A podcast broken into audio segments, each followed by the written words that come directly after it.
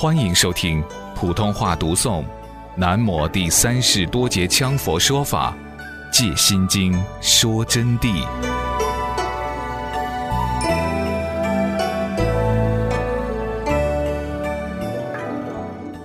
至于妙安这个问题啊，必须要圆融以上五条规定，缺一不可。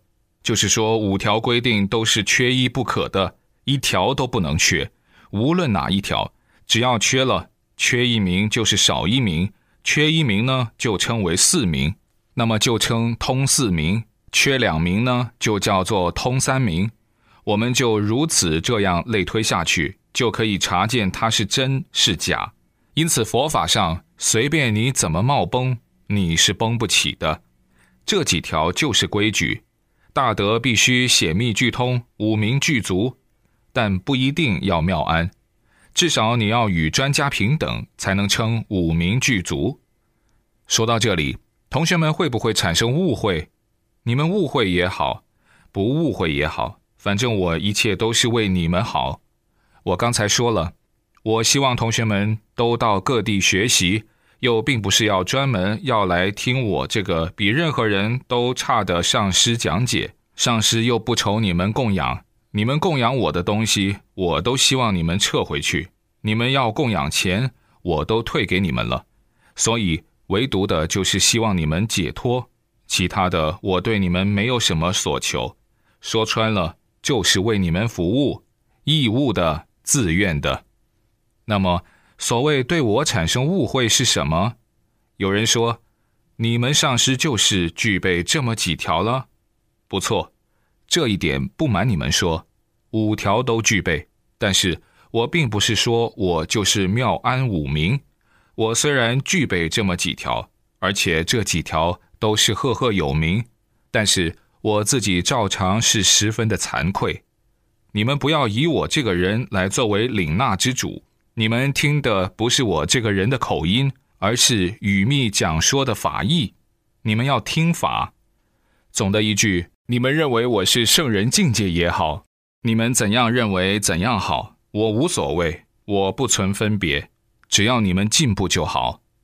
至于你们对我的认识，深者见深，浅者见浅，认识的高度凭你们自己的运气。这句话是一句土话，不科学的笑话。但是令人深思，我不想给你们多说多了。那么我的目的还是跟你们共同进步，共同学法。今后就不要轻易的走错了路，拜错了庙门。这里不是说要同学们不去找别人，我的意思是说，凡是高僧大德都应该向他们求学，多闻多见，闻思修学。但是。要以正知正见般若智照去查见自身真如真性实相般若，要明白佛陀传下来的行与法，多多少少也让后辈大德学了点。你们想去跟谁学，就跟谁学吧。凡是佛法都是跟我有关的，这是很奇怪的说辞。有一天你们会懂的，因为我只有佛教这一派，没有其他独立性教派。我的观点呢，是对一切宗派应该不存分别心，只要他是真正的释迦牟尼世尊的教义，释迦牟尼世尊所传的佛法，而后人继承下来的，也就是佛教之正法。不管哪一派的教义以及宗义和法要，我们都是要虔诚的去学习。所以说，不存分别对各宗和各派，就是我们学佛法的一个宗旨。至于你个人的根基的大小，你的缘起关系，那是因缘，另当别论的因果问题。说到佛法的差距问题啊，我不偏向于任何一个宗派，只能说是以最真诚的佛弟子忠实的境界和不打妄语的这么一个思想，给大家诚恳的把法义讲清楚。明白了这个问题以后，我们就绝不能信口去诽谤任何一法。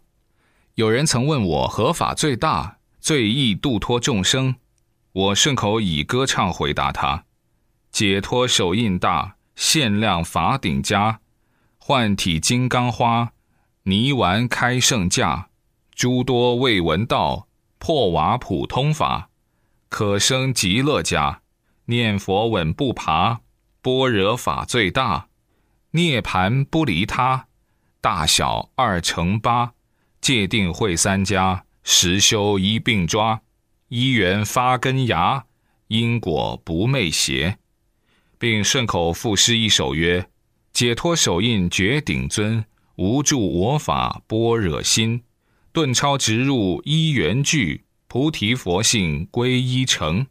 也有人问我，就说：“上师啊，法里头分大乘、小乘、中乘，减分大小乘，什么法都有，到底哪一派的法是最高最好呢？总有一个差距吧。而有时候听上师讲起，也听其他的高僧大德在说，求法是非常困难的，尤其是西藏求法之前，要做若干种艰苦的苦力劳动。”我们汉地的能海法师进入西藏求法，到跑马山皈依降巴格西，降巴格西给他灌顶，是他背了半年的水，把背都磨破了。密勒日巴祖师受到了很大的折磨，为了修坛场、修房子，整整花销了五年的时间，背都磨来生蛆了。有的甚至于考验几十年，包括古代的皇帝要想学秘法。但是那些高僧为了避免皇帝的权威，就只有采取一个什么办法呢？就只有采取应付办法，就说等你的行持完了，我就教你。但结果他的行持都还没有完的时候，高僧已经圆寂了，后来又学不成了。其实皇帝没有遇上真高僧圣人，真高僧圣人不会这样应付的，一定出自菩提大悲之心愿。真诚对待，希望皇帝、大臣和一切众生早日成就。当然，既然有人这么说，这一系列的问题都告诉我们：行人刚一进入的时候，同样传给了他佛法，为什么又不把有些特殊的法传给他们？可见这个佛法里头是有差距的，是有大小的，是有数据的。我今天就给同学们讲。如果从事相而言，佛法是有差距的；从真谛而言，共正之理是没有差距的。因为共正的道理实相啊，毕竟就是了生脱死的圆满真谛。佛性就是平等的，人人都如佛，如释迦世尊那么伟大，怎么会找到差距呢？所以就绝对没有差距，都是遍满无分的圣意境界。只要证到无上绝地，就是一样的。但这里面要证到无上绝地，确实还是不容易的。所以就分出了罗汉、菩萨。菩萨和罗汉之间又分果位和地位，到最后进入等妙觉。当然，法是肯定不会相同的，法确实是有差距的。据我所知道，有一个时辰成就的无上大法，这不是大圆满法。也有当下升起着火定功夫，这也不是余且着火定，但是这些法至少今天我讲不出来是什么派的，当然脱离不了是属于佛教这一大派，只不过这是相应于行所根器，看你的法器的大小，然后去受持，这里面就要牵涉到每一个行人对佛菩萨的恭敬和对真正的大圣上师的诚信发心。以及自己在修持当中的进取，那么你的德行、正德、正境符合哪一个，就会得到哪一个法，这是因果不昧的。比如我讲不出这些无与伦比的绝顶大法，这是因果不让我讲这些法，缘起不让我讲这些法，所以我就不懂了。哪一天因果缘起成熟了，我就学到了这些法。学到以后也就会讲了，这也是因果关系造成的，法缘的成熟造成的。法是拿来成就众生转凡成圣的，是对众生普照无分的。它虽然是不分，但是是你的行为在自己分它。为什么是行为在分？当你的行为不合格的时候，上师会责绝你。责觉的本尊和护法来决定你的受贯传法，如不合格，就不会传你某种某种法，只会学某种某种法。那么这里面好像法又有差距了，不是？由于你那种行为造成学某种法、不学某种法的差别，而不是法有差别，是你的阴云障挡住了日光一个道理。